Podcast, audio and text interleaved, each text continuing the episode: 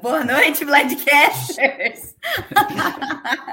Boa, Boa noite. noite. galera! Sejam bem-vindos a mais um Blindcaster.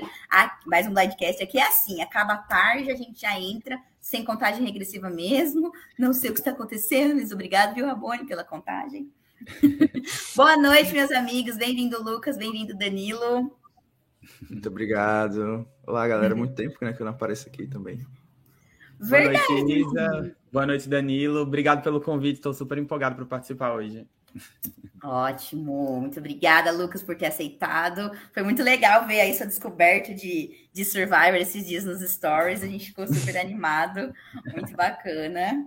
Bom, e se você está acompanhando aí a gente pelo YouTube, pelo Facebook, deixa um like na nossa live, já já ela começa aí, tá bombando. Deixa um like aí, avisa os amigos que hoje a gente vai comentar tudo sobre o segundo episódio da temporada 43. O Danilo e a Carol já macetaram a CBS no, no podcast da Tribo Falou. E aí eu acho que o Danilo tá meio bitter para hoje também. E aí, Danilo? Jamais. Eu estou numa nova era sem amargor, entendeu? Agora eu estou na era poliana, que vê tudo com os olhos positivos, representando as pessoas que não gostam de ouvir críticas. Então, podem ficar tranquilos, eu amei o episódio. Uhul, você deu nota 9, né? Exato. Adorei. A única pessoa do planeta que deu nota 9 para o episódio, mas tudo bem. Eu gostei muito também. É, tem umas reviravoltas muito boas nesse episódio, né? Eu, eu achei bem interessante, assim. E aí, então, de forma geral, a gente já sabe que a nota do Danilo foi alta. E você, Lucas, de 0 a 10, assim, pra que, que nota você dá para esse segundo episódio?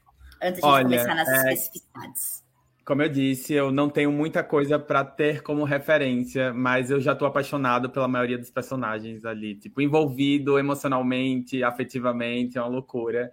E nesse episódio, com toda aquela dinâmica do da Beware Advantage e todas as coisas que aconteceram, eu fiquei, meu Deus, que tudo. Porque é tudo muito novo para mim. Então, eu digo para vocês que eu dou nota 10 para esse episódio. Eu tô assim, realmente muito surpreso com o Survival e, e empolgado mesmo. Que legal, muito bacana. Bom, eu posso dizer que eu daria uma nota 7, vai.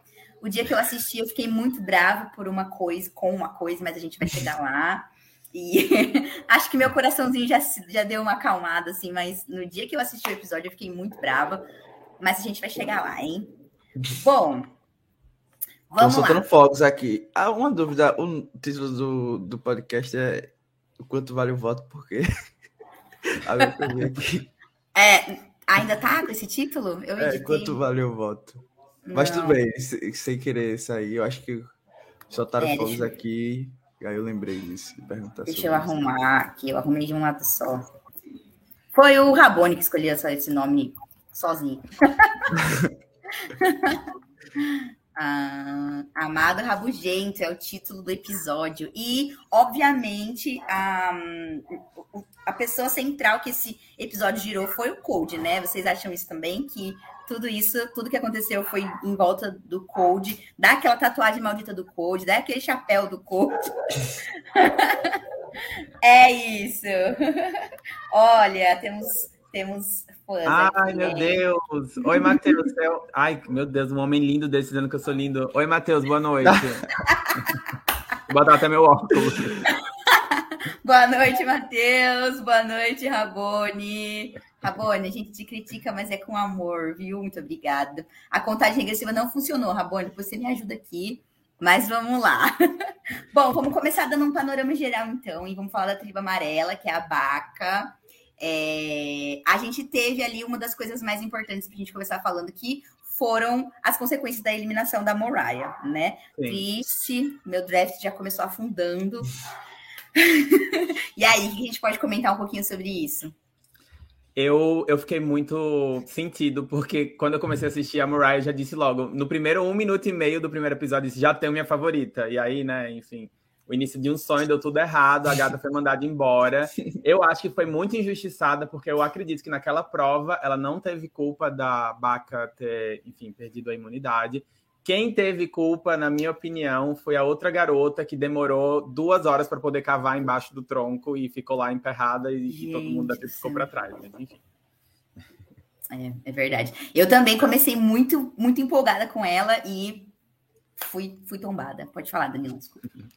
Não, eu só ia dizer que eu acho que você foi a pessoa que mais sentiu falta, impacto da saída dela, porque ela estava no seu draft. Porque os participantes mesmo, tenho certeza que não sentiram falta dela nem um minuto.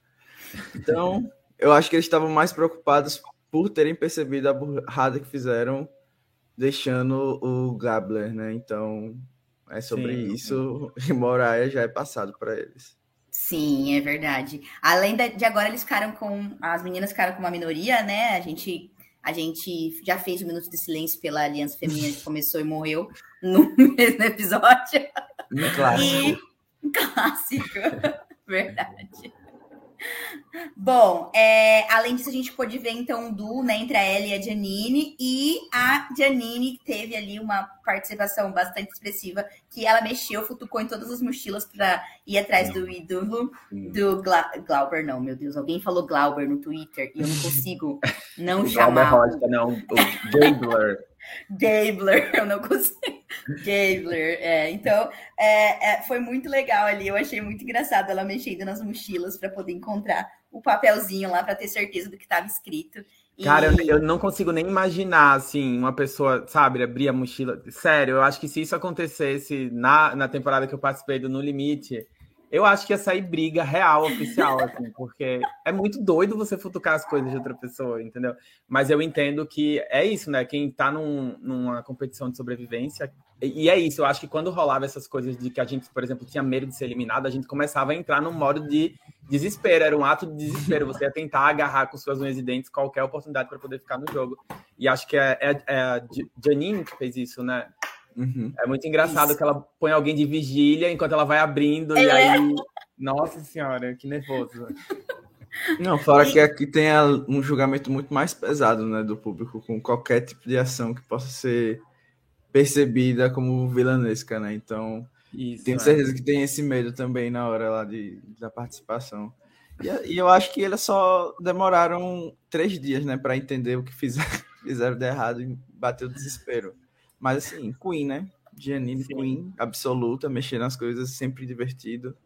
Então, eu achei bem legal, mas com certeza isso vai vazar, né? Porque tem, é. tinha homem envolvido no processo, então a gente não pode confiar. Ai, socorro! Ai, meu Deus do céu. Enfim, Obrigada, Rabone, conto com você. Atu atualizações de tempo real no chat. Meu Deus, eu tô suando aqui, mas tudo eu bem. Tô. Eu tô também eu acho muito legal, e aí eu só queria destacar aqui um ponto bem interessante. É porque é, eu, eu, eu confesso para vocês que eu ainda não assisti nem a minha temporada inteira do No Limite. Eu tenho muita vergonha, enfim, eu tenho um, um pavorzinho assim, e às vezes tem umas coisas que me engatilham muito. Mas tem uma, uma parada que eu achei bem interessante, que eu acho que essa edição do Survival, e talvez as outras também, eles mostram de fato as consequências que é, a vivência ali no meio do, da selva é, apresenta no corpo deles. Então eu tô vendo muita gente ferida. As mãos, elas ficam todas abertas. Eu lembro que lá no, no Limite teve uma hora que eu contei 13 calos na minha mão direita, assim, porque a gente usa muita ferramenta rudimentar e não sabe usar. E aí eu vejo lá o Corey tá todo ferido na barriga, a Janine tá com uma ferida aqui no queixo. Uhum. Os joelhos dela também estão com uma bandagem grandona. Os uhum. pés, mostrou os pés do Gabler e tá, tipo, todo cheio de frieira, uma coisa bizarra, assim. E é bem isso. É, eu, eu achei que, ao mesmo tempo que eles mostram essas conexões humanas entre os personagens, eles também mostram essas, essas coisas mais claramente para que a gente fique ciente do que realmente está acontecendo no jogo. E essas coisas desgastam muito a gente dentro do jogo. Vocês não têm noção, assim. A cada calo que abre na mão, você fica com medo de que você não vai conseguir, sei lá, fazer uma prova porque você não vai conseguir segurar alguma coisa, sabe? É muito doido. Meu Deus. Eu, eu fiquei bastante espantada, assim, de ver a Janine toda, toda machucada. É, depois até alguém no Twitter, até o Rafa comentou comigo. Ah, o Rafa não tá vendo a gente hoje, hein? Deve estar tá bebendo. é, é, que foi ela que foi que, que cavou a, a, na areia ali. Então, ela tava ah. toda também machucada por conta disso. Os joelhos dela estavam bem estourados, teve, né? Teve uma prova que eu cavei na areia lá no, no limite, e foi uma das, das primeiras de circuito. E, gente, essa parte aqui dos meus dedos abriu toda, ficou tudo ensanguentado. Nossa. Foi uma demora para sarar, foi um horror, assim. E realmente. A gente é... acha que é super fácil. Não. É, né? A gente de meias, tomando sopa, julgando a prova dos outros. É, uma, é, uma, é, um dos desafios assim da competição, é você aguentar todos esses ferimentos. Cada dia você tem um ferimento novo. Se você é uma pessoa ativa no acampamento, tem isso, assim, né? Você pode ser a pessoa, fazer a escolha de não ser ativo no acampamento. Por exemplo, o Pires da minha edição, ele era um cara que ele tava assim, tranquilo, ele não fazia muita coisa no acampamento, então ele tava super de boas, apesar de que ele teve muito machucado de é, muriçoca e tudo mais. Mas se você é uma pessoa ativa no acampamento, o seu corpo vai mostrar isso para todo mundo. E, e, eu acho que dá para ver isso bem claro no Survivor. Eu tô assistindo, eu tô revendo agora é, Survivor Austrália. E é sabido, assim, no fandom que o Survivor Austrália é muito mais hardcore, né? Eles ficam muito mais dias. E eu tô hoje no, no dia 35, eu acho. E, meu Deus, não tem um que se salva, estão todos destruídos. Aquela bandagem lá que parece um salompas, assim, meio cor de pele, assim. Tá todo mundo salompado tudo. Nossa, estão muito, muito destruídos. E eu tava prestando atenção. Depois que eu vi a Janine nesse episódio, eu comecei a reparar melhor, né, no que eu tava assistindo de Austrália. Nossa, me deu dó das, das pessoas mesmo. Foi, foi tenso. Não, e assim, Bom, só complementando as coisas ficaram bem mais fáceis, né, com o tempo, né? No começo era bem mais difícil essa parte da sobrevivência. Quem era dos Estados Unidos e participou da Austrália disse que lá é bem mais tranquilo, por exemplo, eles podem ter casacos, essas coisas, algumas roupas específicas para aguentar melhor o clima. E eu imagino que no limite aqui também seja um pouco mais fácil do que é, a gente vê ali, mas eu em alguns momentos eu achei que também que era que eles estavam com menos opções aqui no No Limite. Então achei isso interessante, porque se comparar com as primeiras temporadas, né, que eles tinham até show de Cláudia, de Cláudia Leite, né? As coisas, as coisas ficaram mais difíceis. É, é verdade, tem razão. Bom, vamos seguir então, vamos falar da tribo Coco, que é a tribo azul. É, dois pontos aí importantes para a gente ressaltar, né? Primeiro, a relação entre o Gel e o Ryan. É, e aí, gente, que a gente tem que comentar sobre isso? É, é uma relação média improvável, vai. Não é tão improvável assim, né, de ver. Ah, é... eu gostei bastante. O, o Ryan é o gato, né? Que é muito gato. É Esse mesmo. E o Dio é o latino que falou sobre a vivência LGBT dele e tudo mais. Uhum. Eu acho que não é tão improvável assim, porque no final das contas é, são duas pessoas que vêm de dois grupos minoritários, né? Então, ali, no momento de um jogo de sobrevivência, você acaba encontrando né, fortalezas em outra pessoa que às vezes é, compartilha de experiências de vidas realmente desafiadoras. E eu tô achando muito bonitinha essa amizade dos dois. O Dio, ele. ele é, na primeira prova, né, no primeiro episódio, deu a entender assim que ele não tem, por exemplo, essa coisa da força física. Eu acho que ele lutou ali para poder carregar uma das caixas que era muito pesada e ele teve que uhum. é, ter ajuda para poder levar e tal. E mas ao mesmo tempo ele parece ser um jogador social muito bom, essa coisa de, né, você criar as alianças e aí essa, ele está criando aliança com alguém que tem um destaque na tribo Coco, que é o Ryan, e eu acho que vem coisa boa. Eu acho que os dois estão pelo caminho certo, assim. É, é o, é o clickbait do tempo moderno, né? Não tem muito que não tem muito que falar, não, né? A gente não, eu não posso chegar aqui e dizer que um, um homem e um gay fazendo aliança é algo improvável, porque eu vou estar dizendo que gay só pode se relacionar com gay, né? Mas, assim, considerando o que a gente vê em Survival, é um pouco improvável, mas achei audacioso do Ryan falar é, algumas coisas lá, porque me, é, me lembrou muito algumas outras relações de antigamente, né, do programa. Porém, vou torcer, né, para os dois. É o que a gente tem para hoje. As mulheres todas vão ser eliminadas, então vamos torcer para um gay chegar lá. Eu, eu fiquei muito tocado, assim, eu acho muito bacana, e estou reparando em todos esses detalhes do Survival, eles têm esse esforço de dar esse momento onde eles falam do background de cada é, pessoa do casting, né? O Dio lá da Coco, é, eles acabam falando do background dele, sobre ser latino, gay, o fato dele ter sido expulso de casa e como tudo isso, né, foi estrutural para é, como isso influenciou na vida dele. Acho que mostra alguma foto dele com o parceiro dele também. Eu acho isso tudo muito legal. Isso não é só feito com o Dio, né? Eu acho que teve o outro garoto lá, não sei, acho que foi da, da Vessi, que ele tinha algum envolvimento com gangue, e daí mostra essa história também. É muito legal ver esses arcos assim sendo construídos, né? Porque é, dentro do jogo a gente não pode esquecer que aquelas pessoas elas não surgem do nada, né? Elas vêm de um histórico familiar, de, né, de, de um contexto específico, e é muito legal. Acho que enriquece muito o jogo quando eles conseguem colocar isso na edição.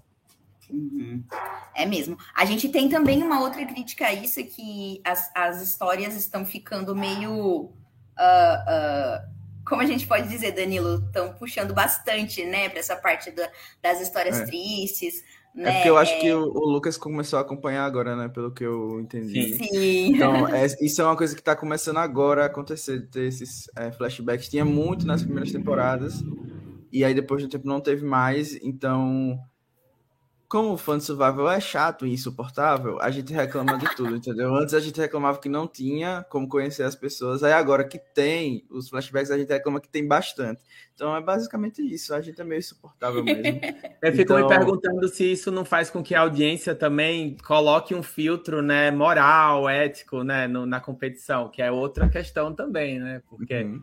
enfim, é um jogo de sobrevivência, então você vai torcer quem é, quem é malvado, quem é vilão, quem é bonzinho, enfim, fica essa, essa coisa, né, essa luta dentro da cabeça da gente. É, é verdade, é bem isso. Deixa eu tirar uma foto para nossos stories aqui, gente. Vai dar um Ó, eu já postei lá, eu postei nos stories também. Top, top, top. aqui. Eu vi, repostei. Nossa, queria dizer aqui, viu, em live, que a nossa equipe de redes hoje está todo mundo bêbado. O que está acontecendo no Endcast? Vamos ter, ter que ter uma reunião de RH essa semana. Será que está tendo uma eleição? Meu Deus! Cara, o Lula já está com mais de 1% na. Desculpa, vamos, vamos continuar. É isso aí, galera.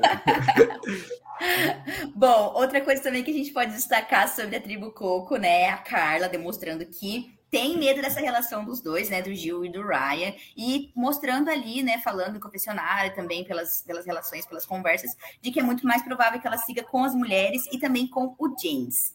Eu tô apostando muito nisso, gente, eu tô apostando muito no Carla e James como um Danilo. Por que não? Ah, Vai, oh, vamos, corra. Mais uma vez você caindo na aliança feminina não tem como, não tem ah. como. Eu nunca mais torço para aliança feminina, nunca vai dar certo. E é, sobre... é isso, né? Mas isso é assim. É sério, gente? As alianças femininas elas não perduram no Survival? Sim, a culpa é de uma senhora chamada Pavati, Pavati. Quando você a conhecer, saiba é. que ela acabou com todas as chances de existirem alianças femininas no futuro. Pode a culpa foi dela não. mesmo. É. A gente te manda depois, a gente tem um, um post aqui no Blindcast falando sobre as alianças femininas e o que ela fez e... e é. É, mas na, na, verdade a culpa são dos homens, né? Toda vez que tem mulheres no poder, eles meio que surtam. Sim, então, enfim. Sim. Eu acho que realmente que a Carla foi o destaque nessa tribo. Eu acredito que essa tribo não vai para o conselho. Eu, não, eu porque eu não estou vendo nenhum deles saírem por agora. É, então, eu imagino que essa decisão que ela meio que está explicando para a gente que vai precisar tomar, né, entre o grupo das meninas e essa minoria não vai precisar ser feita por agora. E caso é, tenha que ser feita, eu imagino que é, vai dar ruim pro, pro Gil e não pro Ryan. Por causa da questão da força mesmo. Uhum. A, Coco nem, nem... É, a Coco é a tribo que tem a Lindsay, não é isso? Isso. Nossa, eu tô muito ansioso para ver a Lindsay jogar, porque ela tá com gosto de gás, assim, ela tá com sangue no olho mesmo, tá uma loucura. E os confessionais dela são muito bons, né? Dela falando que tá entregue ao jogo e que ela não tem medo de jogar survival, ela só tem Sim. medo de nunca uhum. mais ter a oportunidade de jogar. Isso é muito bacana. Eu também tô, tô, tô, tô ansiosa, assim. Eu sou uma, uma um público muito passional, assim. Então, às vezes eu esqueço todas as regras que a gente fala tanto e que a gente gosta tanto, e eu me, me prendo muito nos personagens, assim. A edição completamente me, me, me, ganha.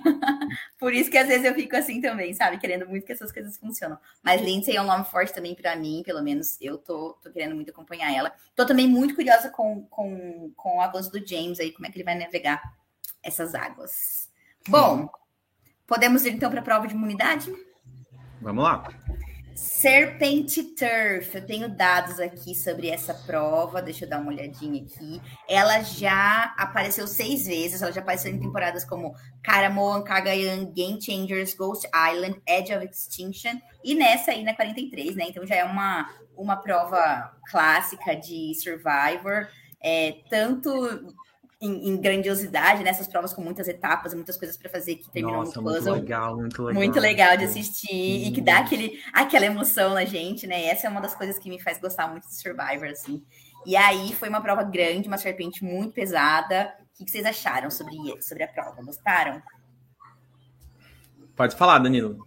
então, eu assim, eu gostei da prova.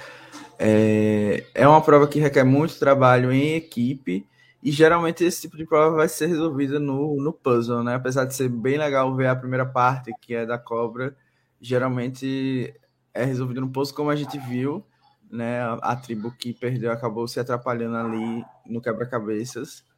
E eu acredito que, infelizmente, é, a produção não avaliou bem, né? Porque eu acho que uma prova aquática para uma tribo com uma pessoa que tem uma pessoa com deficiência foi meio assim, Sim. sem proporção, né? Eu não sei, assim, eu posso estar julgando errado, né? Mas tanto é que eles escolheram colocar ela como sentaram ela, né? É, sentaram uhum. ela na prova, né? Mas eu acho que uhum. seria desproporcional. Eu não vejo uma pessoa podendo é, estar em pé de igualdade, perdão, o trocadilho com as outras tribos assim dessa maneira, né? Mas é, e fora eu... isso foi uma prova divertida de acompanhar.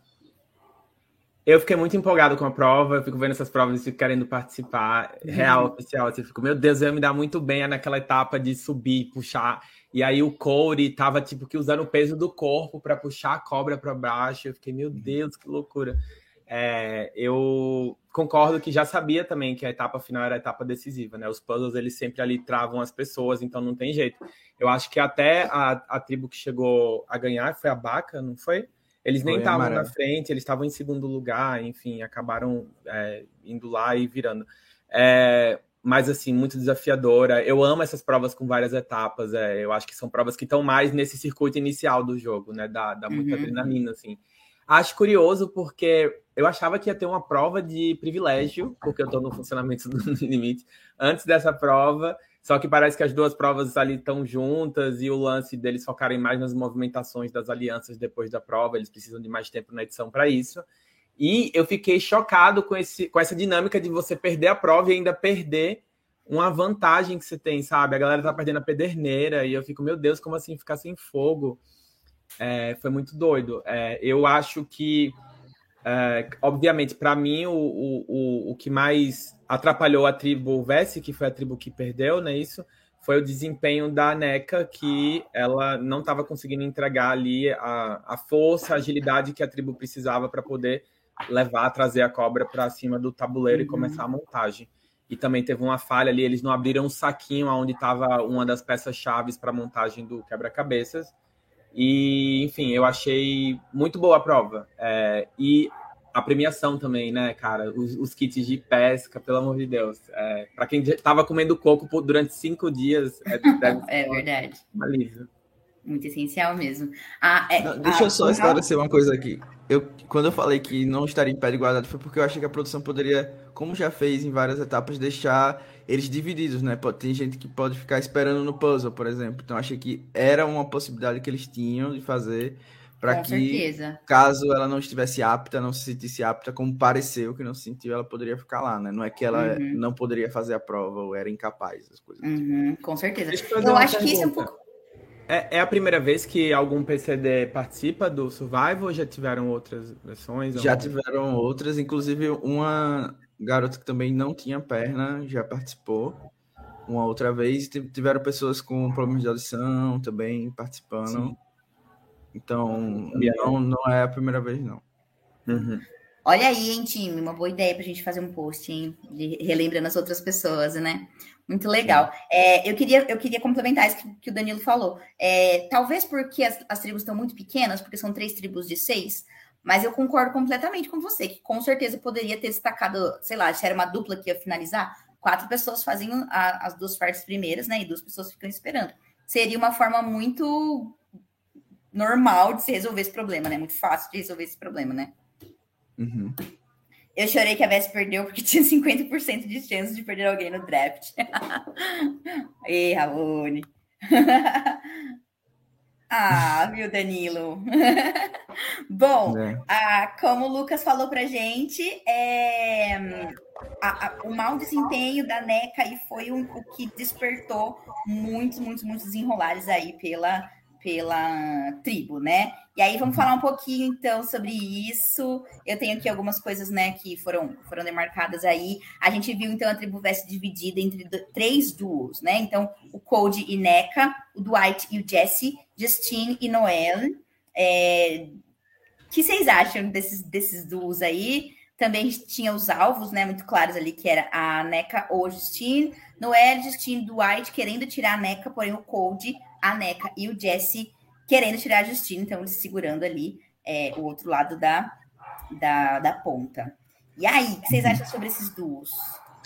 Eu achei as movimentações muito boas, porque apesar de ter ficado muito claro que a NECA ali não conseguiu entregar desempenho na prova, acho que foi o, o Cody. É, esse nome, gente, pelo esse amor nome de não, dá, não dá, não dá, não dá, mas tudo bem, desculpa, desculpa. É, o Cody e como que era, eu acho que é o Dwight, eles, eles tinham essa aliança prévia com a NECA, né? E aí eles falaram, cara, eu sei que ela foi mal, mas se a gente se livrar dela agora, a gente vai perder um voto aqui, isso é muito importante. E toda a dinâmica por trás dessa movimentação foi bastante interessante, porque o Dwight estava sem o poder do voto, já que ele uhum. perdeu no episódio passado. Uhum. Ele resolveu né, participar da prova de vantagem lá e acabou ficando sem o poder do voto. E a Justine também mostrando as garras, né? Ela falando que ela mente muito bem, que ela consegue manter uma face muito boa para mentir. E aí rolando fofoquinha, né, do... Ah, eu não lembro quem foi, mas foi lá falar para o Dwight, cara, a Justina tem um medo dela, porque ela fala que consegue mentir muito bem. Então todas essas movimentações ali são muito bacanas quando a gente vê acontecendo assim. E é muito legal ver que eles têm liberdade para caminhar no mapa ali do, da tribo, para uhum. poder ter essas conversas tem uma hora que a Justine chega e meio que pega no, no flagra o Dwight com outro uhum. garoto lá e fica uma coisa meio assim. É, isso é uhum. muito legal do Survival, eu gostei bastante. Lá no, no, Limite a gente tinha um espaço muito limitado, a gente não conseguia conversar direito as coisas. É, eu uhum. conseguia conversar com o Pires porque a gente dormia de conchinha e a gente falava um no ouvido do outro. Era, porque a gente não conseguia fazer as nossas movimentações de jogo. Mas é, é bacana ver o jogo se movimentando. Por isso que eu disse que para mim foi um episódio nota 10, assim, porque uhum. foi muita movimentação interessante é, no episódio. E a gente teve um episódio super longo, né, Danilo? Falando, até inclusive mostrando as, a, a, tribo vencedora, né? Que geralmente a gente não vê isso em Survivor. Venceu a prova, parabéns. Você não tem mais airtime hoje. E esse, tem, esse episódio foi diferente, né? Uhum. Um episódio mais longo também era uma das coisas que os fãs é, estavam pedindo há algum tempo. E mais uma vez agora começaram a reclamar depois que conseguiram. Então, é, eu achei que as movimentações também foram bem trabalhadas, como o Lucas falou. Deu para a gente ver direitinho a burrice, principalmente das meninas, infelizmente, né? É, elas, elas tinham uma leitura correta de como a tribo estava dividida, inclusive de que o Jesse, que estava ali no meio com o Dwight, mas o Dwight não tinha voto, então era basicamente o Jesse que estava no meio é, teria o poder de decisão, porque as outras duas duplas estariam se votando. Então elas tinham a leitura correta, mas agiram da maneira mais errada possível, né? Elas não conseguiram transmitir nenhum tipo de confiança, inclusive a lenda é, foi lá e falou que não confiava no Jess. Então, assim, a partir do momento que você vai lá e diz que não confia na pessoa, fica um pouco difícil dela que está no meio decidir ficar do seu lado, né? Então, assim, é um, é um pouco complicado. A produção tentou ainda colocar que foi o alvo que o Code botou, dela ser uma pessoa de vendas e tal, mas eu acho que foi muito mais o, o a maneira equivocada que as duas jogaram, né? Elas não fizeram nenhum tipo de esforço também para, pelo menos, iludir a, a NECA com a aliança feminina, como as meninas geralmente fazem. Sim. E então elas limitaram muitas opções dela, ficaram na mão de alguém que também elas não trabalharam. Então, assim, uhum. show de horrores, né? O pobre Dwight não tinha voto e era a pessoa que mais lutou para que isso Le... desse certo. Isso, mais sensato, é. Rola um momento interessante também é, na primeira metade do episódio do Dwight e da Jessie buscando o ídolo, né? Porque, Sim. enfim, cara, vocês não estão entendendo. Eu, não, eu nunca assisti o Survival, e aí quando eu cheguei no limite, o Pires, o Pires, a gente conversava muito. Ele chegou para mim e disse: Amigo, você tem que ficar atento, porque tem ídolo escondido aqui. Enfim, porque ele já sabia do formato. E aí ele, a gente ficava, quando ia catar, né, enfim, é, lenha, essas coisas, a gente entrava no mangue e verificava tudo. E aí ele me, lá no nosso acampamento tinha uma árvore que tinha um V assim, e ele me disse que em alguma temporada do Survivor alguém recebeu uma dica dizendo aqui: o seu ídolo está no lugar é, que indica o que você veio buscar. E aí ficava aquela coisa que era ah, Vitória, era o V de Vitória, e tinha um buraco. E era exatamente assim a árvore, e tinha um buraquinho no, no na árvore, sabe? Uhum. É, e eu acho muito legal esse, esse lance. Eu acho que nesse, foi nesse episódio, foi no passado, foi na Baca, eu acho, que a Ellie estava buscando o ídolo, e aí a câmera mostra assim, aonde está o ídolo, e ela meio que passa pela tangente, assim. Uhum. Foi, foi, foi, bem legal, bem legal isso. Foi bem legal. De, de mas, mas isso legal. realmente foi uma das críticas que a gente já fez no, pro No Limite, principalmente do, do Big Brother, né? Dos, dos ex-BBBs, porque lá era mais evidente que, tipo, eles tinham que ficar dentro de um cercadinho, basicamente. Então, é, realmente as opções são muito limitadas até de vocês desenvolverem qualquer tipo de coisa, né? Ficar... Vocês não estão entendendo, tipo, foram 48 dias para mim, toda vez que a gente saía do cercadinho, que era a área do, do acampamento, a gente tinha que segurar uma corda e todo mundo tinha que ficar segurando essa corda. Ao ponto de quando acabou o jogo, quando a gente saiu, eu ficava buscando a corda, porque eu ficava, meu, meu Deus, Deus, a gente tá saindo de algum lugar, então tem que pegar na corda. E não tinha mais corda. E ficava a completamente quebrada, sabe? Nossa, que dó. Nossa, como a gente criticou, tanto o cercadinho quanto a corda foram macetados, hein? Bom, é, falando de vantagens, então, de ídolos, queria trazer aí a Beware Advantage, o Lucas não tá sabendo muito bem, né? Mas é, a partir da temporada 41 começaram a surgir as Beware Advantage, que inclusive Sim. Jeff Probst começou a, a, a, falar bastante, né? Que ia ser uma coisa que ia virar o jogo demais. E todo mundo sabe, pelo menos quem assistiu a 41 e a 42, que se você abre uma Beware Advantage, você com certeza vai perder seu voto até você conseguir fazer alguma coisa.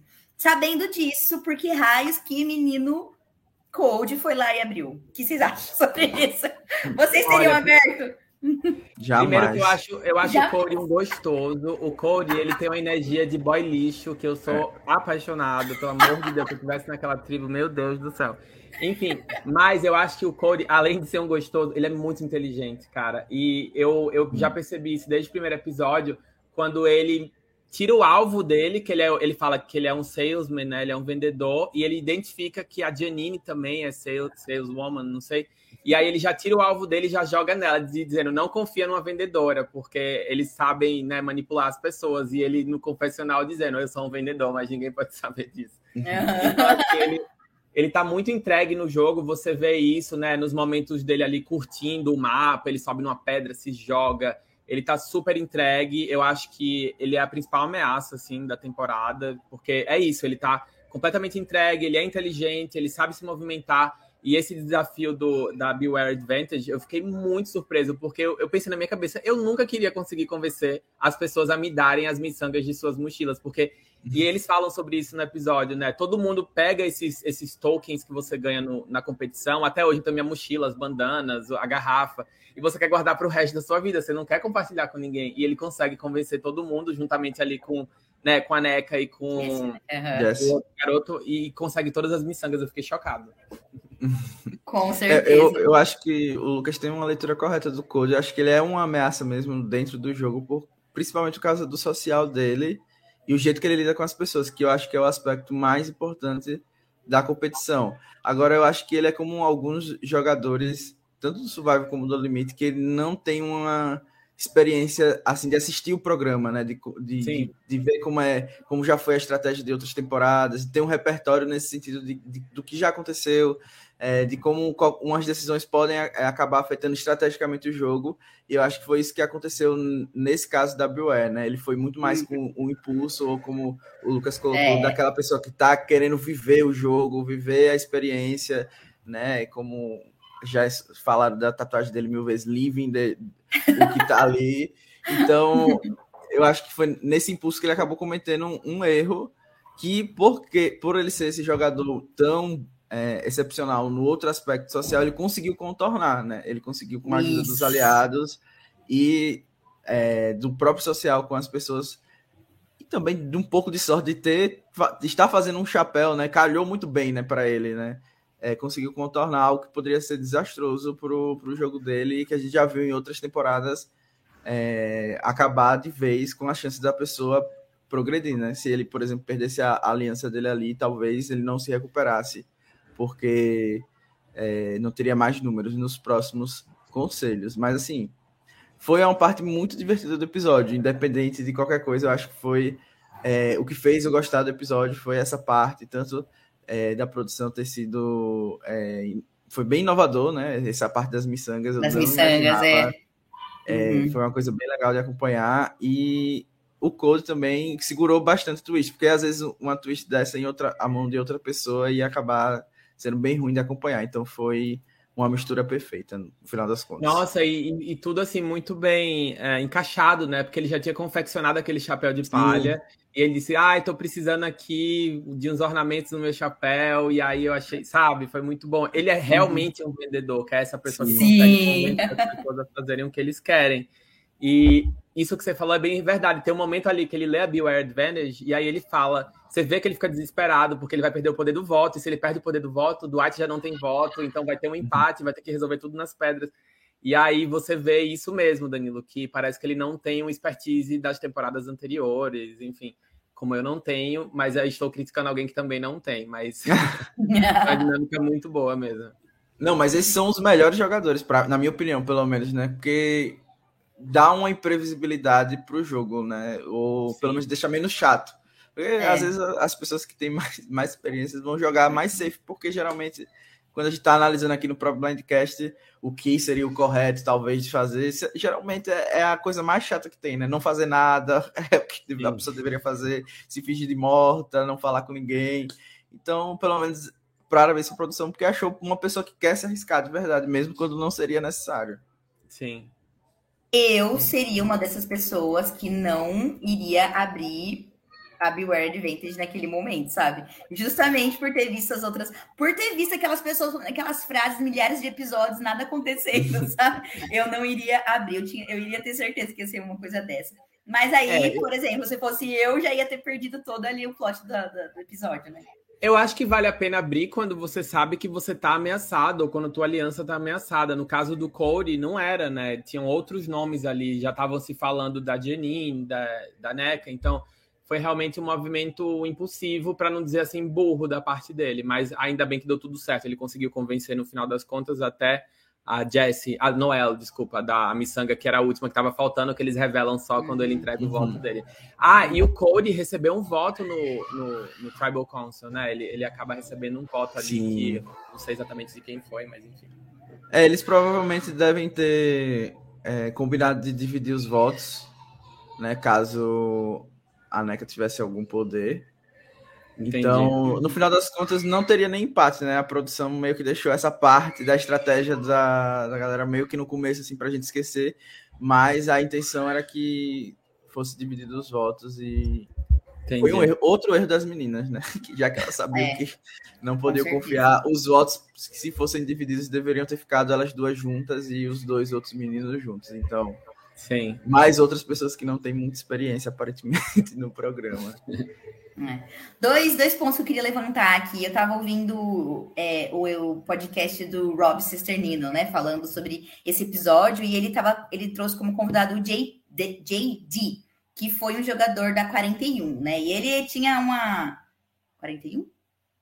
41. Sim. E ele tinha uma, um, uma vibe meio hypada, assim, também, né? O JD não chegou nem na merge, coitado. Ele até faz uma piadinha lá que ele também não, que, que ele não sabe porque as pessoas não iam namorar ele, sabe? Ele fez a piadinha de não, não queria namorar ele porque ele não chegou na merge. É, e ele estava dizendo que é, para ele ficou muito óbvio que a Noelle iria sim dar as, as miçanguinhas dela, porque naquele momento, dia 6, você não quer ser a pessoa que fica fora de alguma coisa que está acontecendo na tribo, sabe? Então, ela, é, é, é, ele falou que ele teria com certeza entregado as, as miçanguinhas dele também, justamente para poder fazer parte daquilo, sabe? Para não ser aquela pessoa que vai ser excluída, que vai ficar de fora. É, principalmente temendo um alvo também, mas também querendo fazer parte de toda aquela experiência, de tudo aquilo que a tribo estava contribuindo. E foi uma visão que na hora eu não tive, sabe? E, e, então eu achei interessante, assim, inclusive eu ouvi outras pessoas falando sobre isso, porque fiquei pensando, né, sobre esse aspecto, assim, é, de também se sentir pertencente, sabe? Sim. É, outro aspecto que eu queria levantar, que aí é a minha, é a minha, meu ponto de raiva. Eu sei que é uma coisa que eu fui atrás aí das pessoas no Twitter e tal. Parece que é uma coisa que só eu fiquei com ódio, e aí eu queria pedir a opinião de vocês, se eu tô com ódio infundado maluco ou se tá tudo bem também. Eu odiei essa edição da do Tribal Council. Eu odiei aquele flashback no meio das coisas. Eu odiei ficar no escuro. Não foi um blind que eu tomei assim feliz, não foi uma coisa que me deixou animada. Fiquei brava e irritada de como aconteceu, gente. Eu achei que foi horrível. E aí, o que, que vocês acharam? Não pode chegou, che chegou a me, me, incomodar, mas não nesse nível, não nesse nível. É, eu imaginava que realmente ele iria poder votar, né? Ele iria conseguir. Então, quando a gente não viu o resultado, eu já imaginei que eles iam colocar isso durante o conselho. Mas realmente me incomodou um pouco porque é uma coisa nova, mas depois eu disse, ah, não faz tanta diferença assim não. Só que quebra um pouco o clima, né, da leitura do, da, dos votos, né? Principalmente porque aqui, aqui eles, eles leem de uma forma que a gente meio que já já está acostumado, né? Então meio que foi uma, uma quebra total do que a gente está acostumado. Mas não me incomodou muito, não. Nossa, gente, me incomodou de uma forma absurda. Eu preciso, sei lá, até me tratar agora, sabendo disso.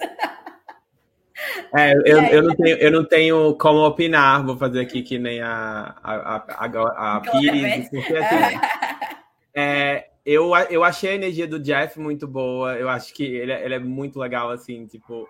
Porque ele entrega. É, ele dá alfinetadas, mas é aquela alfinetada, sabe, com um sorriso. E eu acho que é o que mais dá raiva também, assim, para quem tá encarando um momento tão tenso. É, eu, eu não entendi muito bem qual que era a diferença antes, assim, mudou algo realmente significativo no portal? Eu não entendi não, a diferença foi na leitura dos votos, eles mostram o flashback, né? Que você falou, ah, mostra o flashback ah, tá. deles acontecendo. Então, geralmente, é só ler, ler os votos, né? Normalmente a pessoa é eliminada. Entendi. Então, foi essa a diferença. É, o que me, o que vou, vou explicar melhor, assim, o que me deixou irritada foi é, no meio da votação aparecer aquele flashback de que eles conseguiram sim que a Noelle desse a pulseirinha Entendi. pro, pro, pro Cody. Procode, isso mesmo. Então, esse jeito dessa, dessa edição, assim, nossa, e me tirou do rumo total. Eu, e eu tava assistindo no tablet, eu quase derrubei o tablet no chão, porque eu dei um pulo no sofá, falei, eu não acredito. E aí, falei, que... Jura, gente, eu acho que a minha reação, pensando agora, assim, eu mesma no flashback de mim mesma, eu acho que a minha reação foi extrema. Mas tudo bem, foi legal também. Eu achei que hoje para o jogo, vocês acham que a eliminação de Janine foi muito uh, problemática, assim? Não, né? Porque a gente tá vendo da tribo, assim. O que, que vocês acham sobre a eliminação dela? Eu acho que ela foi burra mesmo. Não tem muito pra onde fugir, não. Não tinha, assim, não tinha salvação para ela, não. não. Não tinha mesmo. Eu acho que até a forma como ela se comportou no conselho, ela meio que respondeu o Jeff falando realmente tudo que tava na cabeça dela. Gente, que maluquice, filtro. verdade. Ela era tipo honestidade total, transparência 100%. E assim, no, nesse jogo não dá. É não perigoso dá, ela... demais.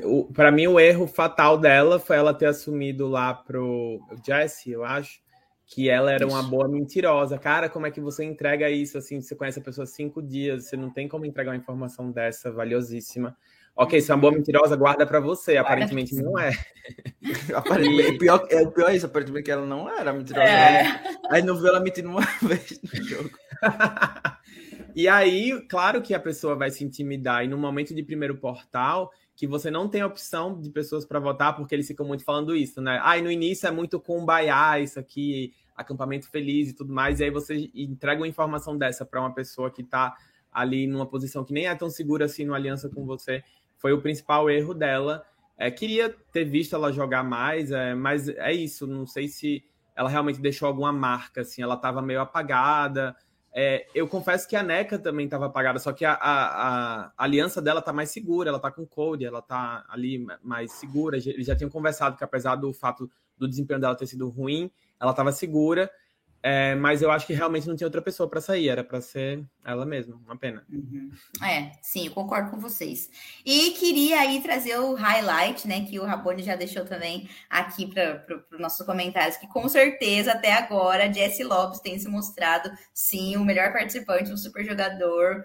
É, eu achei assim que o ponto central dessa twist da, das miçanguinhas ali foi que o Jesse conseguiu falar para o Code que ia dar certo sim, porque ele estava fazendo aquele chapéu. Então, essa ideia, assim, de, faz, né, de fazer as coisas girarem ao, ao redor do chapéu foi, uma certa forma, pacificadora, assim, de todo mundo, sabe? Não, vai dar certo sim, vamos lá, vamos trabalhar. Sim. E achei muito legal também os dois, ele, o Jesse e a Neca trabalhando junto, né, para conseguir as miçanguinhas, assim. Então, eu também concordo com o Rabone, eu acho que o Jesse, por enquanto, está sendo o melhor participante até agora.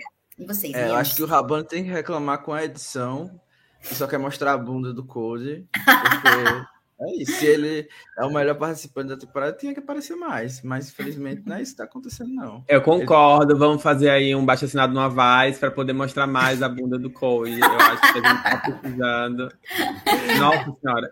E assim, você perguntou sobre o melhor jogador. Acho que ainda é um pouco cedo para dizer, mas eu tô muito. Eu tô apaixonado por vários dos boys dessa edição, mas o, o Sammy da Barca eu acho ele muito interessante também. Cara, ele tá fingindo a idade dele, sabe? Parece uma coisa de bate-papo UOL. Ele tá dizendo que tem 22 anos. é. Então, é. Assim, e ninguém desconfia, porque o garoto é gigantesco e ele tem várias habilidades. Tudo bem que ele parece ser meio destrambelhado, assim, mas é, eu acho que ele também promete bastante. Então, destacar talvez o, a, a participação dele no jogo, é, ali na prova também da, da serpente e tal. Até agora, já que a minha favorita saiu no primeiro episódio, eu acho que, que assim, tem me conquistado mais é, é a Lindsay e o Cody. Eu acho que os dois estão num caminho assim bem bacana e vão avançar bastante no jogo. Também gosto muito de Sam, vou ficar de olho nele, assim. É, ele me impressionou no primeiro episódio, porque eu já não estava dando nada para ele. Então, assim, ele me entregou algo, então já me impressionou, porque eu não estava dando nada, né? Então, mas gostei muito, vamos ficar de olho nele, sim. Queria trazer então agora para vocês como ficou meu nosso draft. Vamos ver se dá certo aqui, hein, gente? Eu tenho que compartilhar a tela.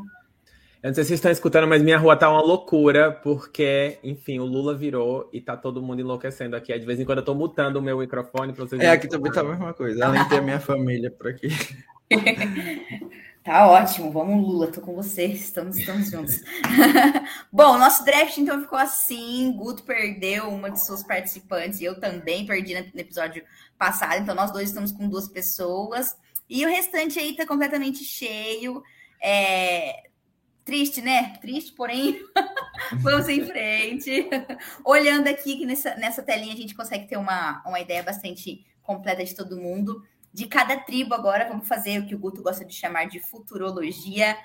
Vamos dar um palpite aí de quem pode ser o próximo eliminado em cada tribo, na visão de vocês. Vai, ah, Danilo. Vou, vou, vou, começar então. Eu acho que na azul, se eles forem, o Gel seria eliminado, ou a Carla, mas eu imagino que seja o Gel. Na, na vermelha, tem tudo para ser o Dwight apesar de, da Noelle estar ali na minoria, eu acho que eles, eles iriam no Dwight, porque o Dwight tá com cara de que vai surtar bastante por causa desse, desse dessa traição, né, entre aspas, do Jesse. Então, pela minha experiência, isso poderia dar, dar ruim para ele. E na tribo amarela, eu acho que, infelizmente, a Janine vai sair, se, ela, se eles forem pro CT. E vai pagar pelo que fez, pela Moraya. Nossa, eu concordo, eu concordo com o que você falou. Talvez com uma dúvida ali entre Owen e Janine na tribo amarela, mas assino embaixo o que você disse.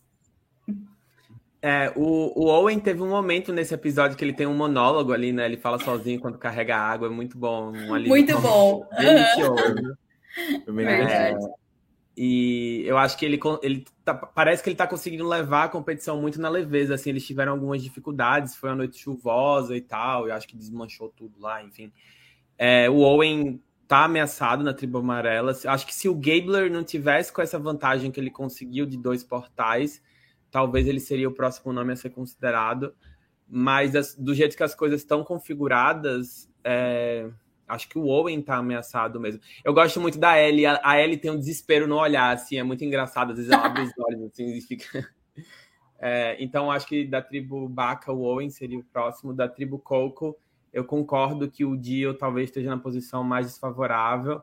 É, apesar de eu não ver muito a Cassidy é, aparecendo, assim, eu, eu, esqueço muito que ela tá na competição. Muito mas é, o, o Dio acho que teve aquele vacilo na primeira prova e ele parece também ser uma pessoa que talvez se afete um pouco emocionalmente pela competição.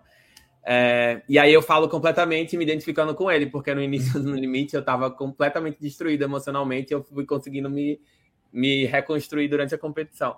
E na tribo Vessi, eu acredito que o próximo nome seja a NECA. Eu sei que ela está nessa aliança, mas agora também, por ter saído uma de uma outra aliança, talvez os meninos abram mão da, do voto dela para poder seguir no jogo, porque eu, eu não sei realmente se ela tem tanta um, uma vasta gama de habilidades para poder oferecer assim nas provas, que isso também é muito importante nessa etapa de prova em grupo, né? A gente uhum. tem sempre esse pensamento, né? No início do jogo a gente vai manter o grupo forte e na merge a gente tenta é, se livrar dos mais fortes. Então talvez a NECA também esteja ameaçada.